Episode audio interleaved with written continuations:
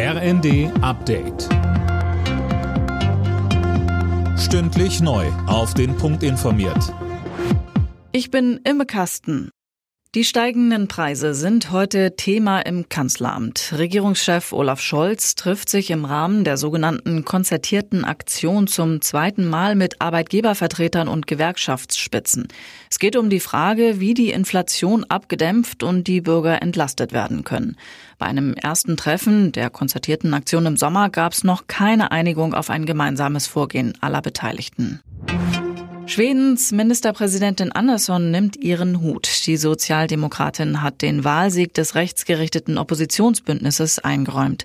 Mehr von Daniel Stuckenberg. Andersson will heute ihren Rücktritt einreichen. Formal kann erst dann der Regierungswechsel starten. Sonntag hatten die Schweden ein neues Parlament gewählt. Nach Auszählung fast aller Stimmen hat das Rechtsbündnis knapp gewonnen.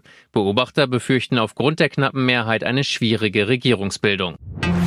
Auf dem Rückweg aus der zurückeroberten Stadt Isium ist der ukrainische Präsident Zelensky in einen Autounfall verwickelt worden. Nach Angaben eines Regierungssprechers stieß Zelenskys Auto in Kiew mit einem Begleitwagen zusammen. Er sei dabei aber nicht ernsthaft verletzt worden, heißt es. Beide deutschen Teams haben in der Fußball Champions League eine Niederlage hinnehmen müssen. Borussia Dortmund verlor mit 1 zu 2 gegen Manchester City. RB Leipzig musste sich Real Madrid mit 0 zu 2 geschlagen geben. Alle Gegentore fielen erst in der Schlussphase. Beim Davis Cup in Hamburg haben die deutschen Tennisherren ihre Begegnung gegen Frankreich mit 2 zu 1 gewonnen. Jan-Lennart Struff setzte sich im Einzel gegen Benjamin Bonsi durch.